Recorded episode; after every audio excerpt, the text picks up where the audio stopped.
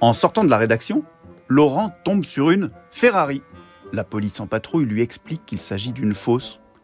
Laurent a écrit un article au ton léger. Le propriétaire est furieux et l'a fait savoir. Laurent nous raconte son expérience un peu originale dans ce podcast du groupe Nord Littoral.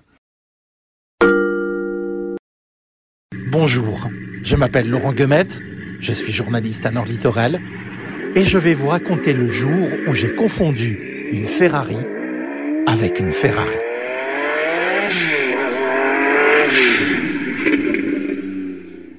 C'est un samedi soir. Je quitte, je sors normalement du travail, et je remarque une superbe voiture rouge, un bolide comme on en voit dans ses rêves, garé le long du trottoir. Forcément, journaliste oblige, je ne peux m'empêcher de penser que je dois immortaliser cet événement, histoire de faire partager ma passion des voitures avec les lecteurs. Je commence à photographier la voiture sous tous ses angles, sous toutes ses coutures, en m'arrangeant pour bien montrer, en arrière-plan, la mairie de Calais. Réflexe professionnel oblige, cela va permettre au lecteur de localiser très facilement l'endroit d'où a été prise cette photo. Et pendant que je sévis, pendant que je tire mes clichés, une voiture de police passe, s'arrête à mes côtés, et on commence à échanger sympathiquement quelques mots. Jusqu'au moment où l'un des policiers me dit ⁇ Mais tu fais quoi exactement ?⁇ Je lui explique, en me demandant pourquoi je dois m'expliquer, ce que je suis en train de faire, que je suis en train de photographier une belle voiture. Et là, le policier me désarçonne en me disant ⁇ Mais c'est une fausse Ferrari ?⁇ Ah bon? Surprise Une fausse Ferrari? Pourtant, cette voiture a l'air bien réelle. Non, elle n'est pas si réelle que cela. En fait, il s'agit de la voiture d'un passionné qui a acheté une coque en polyester qu'il a déposée sur un châssis de véhicule moins cher, moins coûteux, moins sportif, pour donner l'illusion qu'il possède une Ferrari. Et pour terminer son explication, le policier me dit ⁇ Mais c'est facile à voir, tu sais. Il suffit de regarder le cheval cabret. Tu vas remarquer qu'il ne regarde pas dans la bonne direction.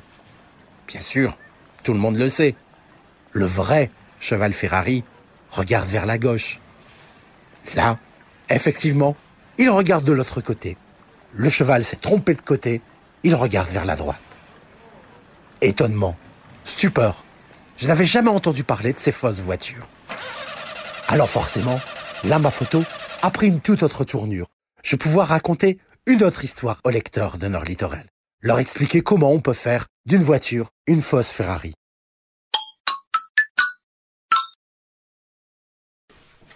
C'est ce que je fais quelques jours plus tard en publiant ma photo. Elle amuse les collègues. J'imagine qu'elle amuse celles et ceux qui l'ont vue.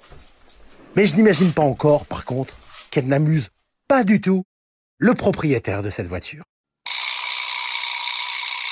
Lui ne va pas hésiter à débarquer à la rédaction pour m'expliquer sa manière de penser. Comment Vous publiez la photo de ma fausse voiture?